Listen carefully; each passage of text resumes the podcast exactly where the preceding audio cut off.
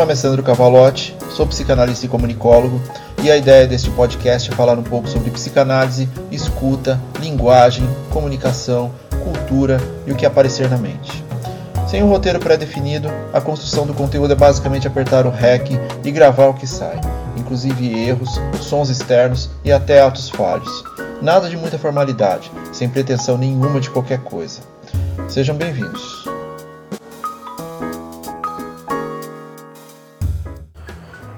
Episódio 62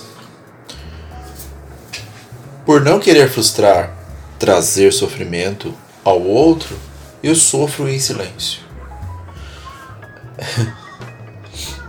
Só depois de ler o tema de hoje em voz alta percebi que parece algo dos anos 80. Meio que de abelha, letrado pelo Leone. Se é que os ouvintes que participam daqui sabem quem foi essa banda, né? Enfim, é um tema interessante que surgiu no meio dos últimos episódios, provavelmente pela relação que temos trazido da não manifestação do sofrer. Por vários motivos, isso tem permeado o discurso porque há uma corrente que visa falar é, de autocuidado e evitações diversas em nossa relação com a dor, quando na verdade ela é parte inerente de quem somos. Sem ela não haveria aprendizado, não haveria a queda, não haveria o levante, não haveriam formas de questionamento, permutas estas inerentes da psicanálise. Essa linha de raciocínio de que o pensamento positivo e toda essa discursiva falaciosa sobre autoajuda, que não é uma coisa nova, mas certamente está muito mais insidiosa durante os últimos anos, toda essa linha de raciocínio que preconiza que pensar o positivo evitará com que soframos, por si só, já é um elemento de sofrimento. Porque não há aprendizado sem dificuldade, sem a perda, sem a frustração. Ao tentarmos evitar o sofrer, organizamos nosso aparelho psíquico para o não enfrentamento dos desafios. Vivemos com medo, deixamos a ansiedade nos dominar, desenvolvemos relações com a não tentativa, perdemos o interesse em desafios, tudo isso pelo medo de falhar, de lidar com o fracasso, de lidar com o sofrimento em si. Ora, então eu evito sofrer porque não quero sentir algo que me traga padecimento, tristeza, às vezes até dor física. Evito me permitir fragilizar porque Deus me livre. A fragilidade é a demonstração de que sou uma pessoa fraca. E todo mundo vai me julgar como sendo um perdedor. Aí o que eu faço? Eu me privo das experiências que, estas sim, podem me trazer mais conhecimento sobre mim, mais do que qualquer outra coisa. Então eu evito experiências para não sofrer. E acabo por não me permitindo viver. Por quê?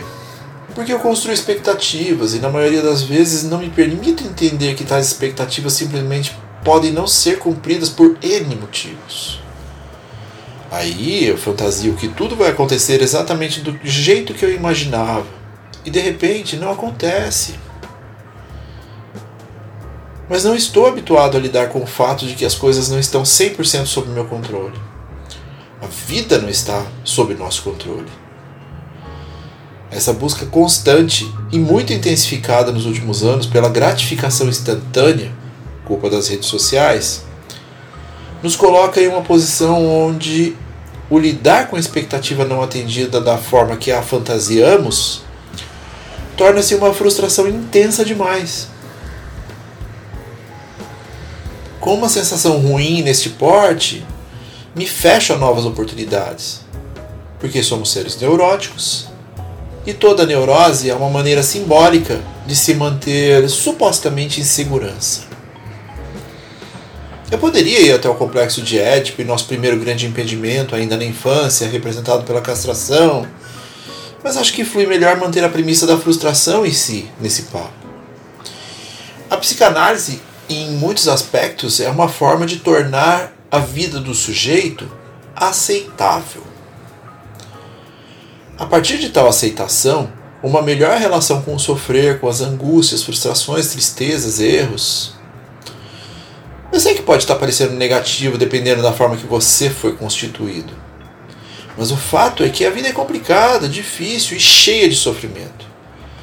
E no meio disso tudo, alguns momentos de felicidade. E possivelmente uma neutralidade durante a maior parte do tempo. O tédio é parte de nossas vidas. Ao aceitar essa dinâmica, fica mais fácil organizar os quereres, levantar das derrotas, saborear os sucessos, estruturar o desejo. E a angústia é um dos elementos primordiais com o qual o psicanalista vai se deparar e ela é fundamental para que possamos nos conhecer. Não há o que curar, há apenas uma relação que precisa ser construída com ela. Não há como apagá-la da existência humana porque ela é parte de nossa constituição como humanos. A angústia é uma condição existencial. É a impotência diante do sofrimento. Superar a angústia é abrir espaço para o desejo, é aprender com ela. Aprender com ela torna a nossa vida mais leve, menos sinuosa, mais aceitável. Estar em análise é estar também disposto a abandonar o que se é. É abdicar de suas certezas, suas crenças, seus comportamentos. Tudo aquilo que você tinha como imutável. Mas isso dói. Ah, se dói. Porque mudar é desconfortável. E gera questionamento, gera sofrimento, gera esforço. E não é irônico que, para que tenhamos que parar de sofrer em excesso, nós tenhamos que permitir o sofrimento? Existe um, existe um momento em nossas vidas, alguns momentos em nossas vidas, em que não há como fugir do sofrimento.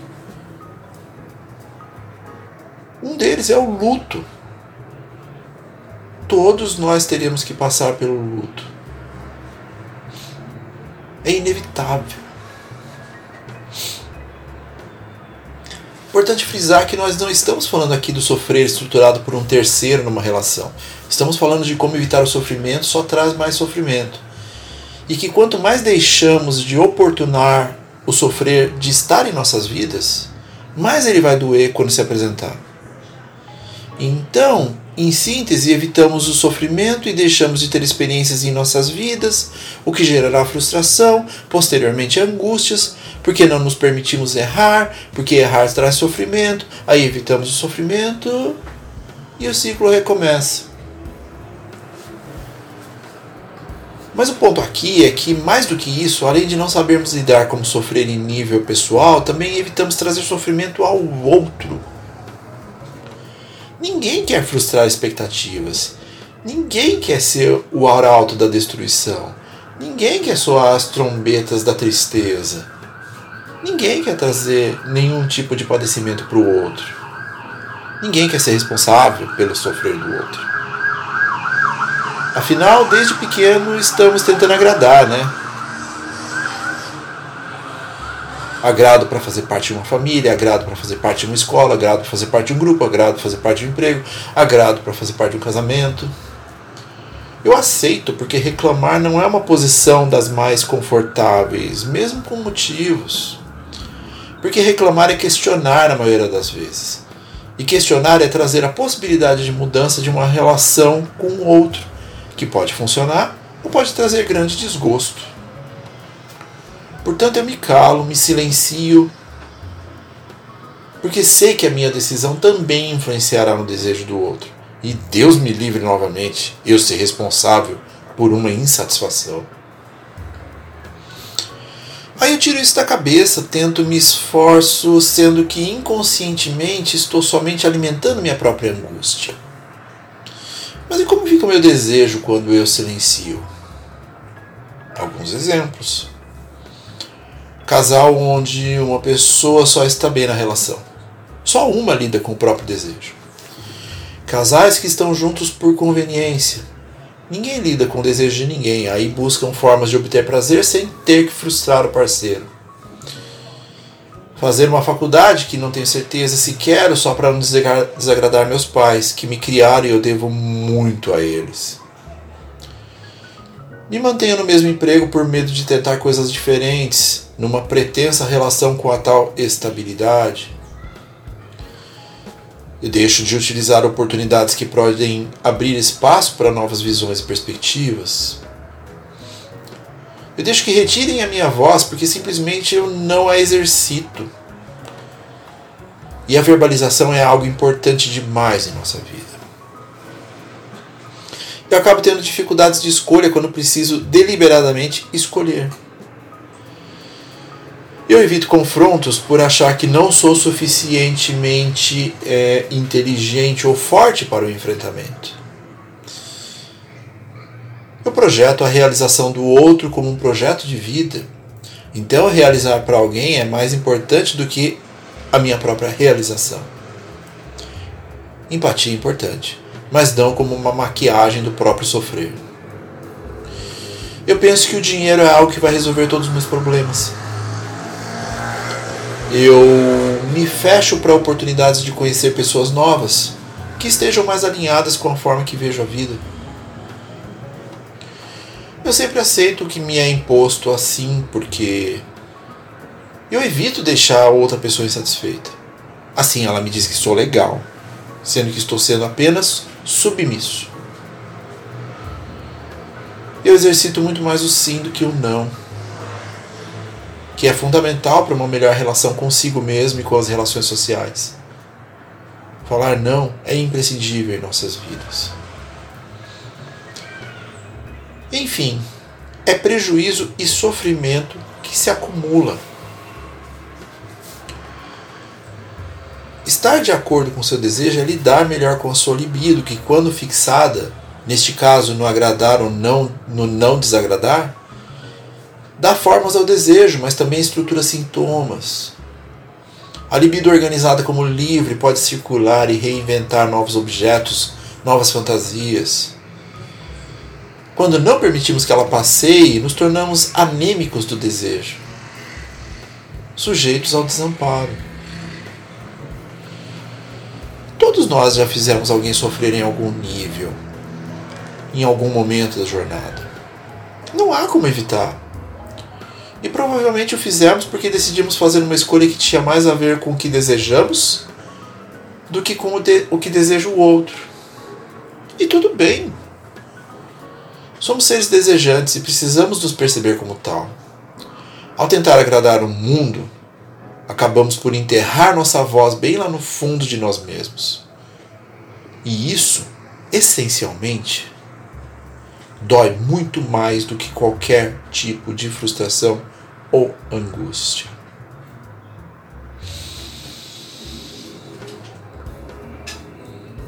E a falta de hoje. Os altos falhos.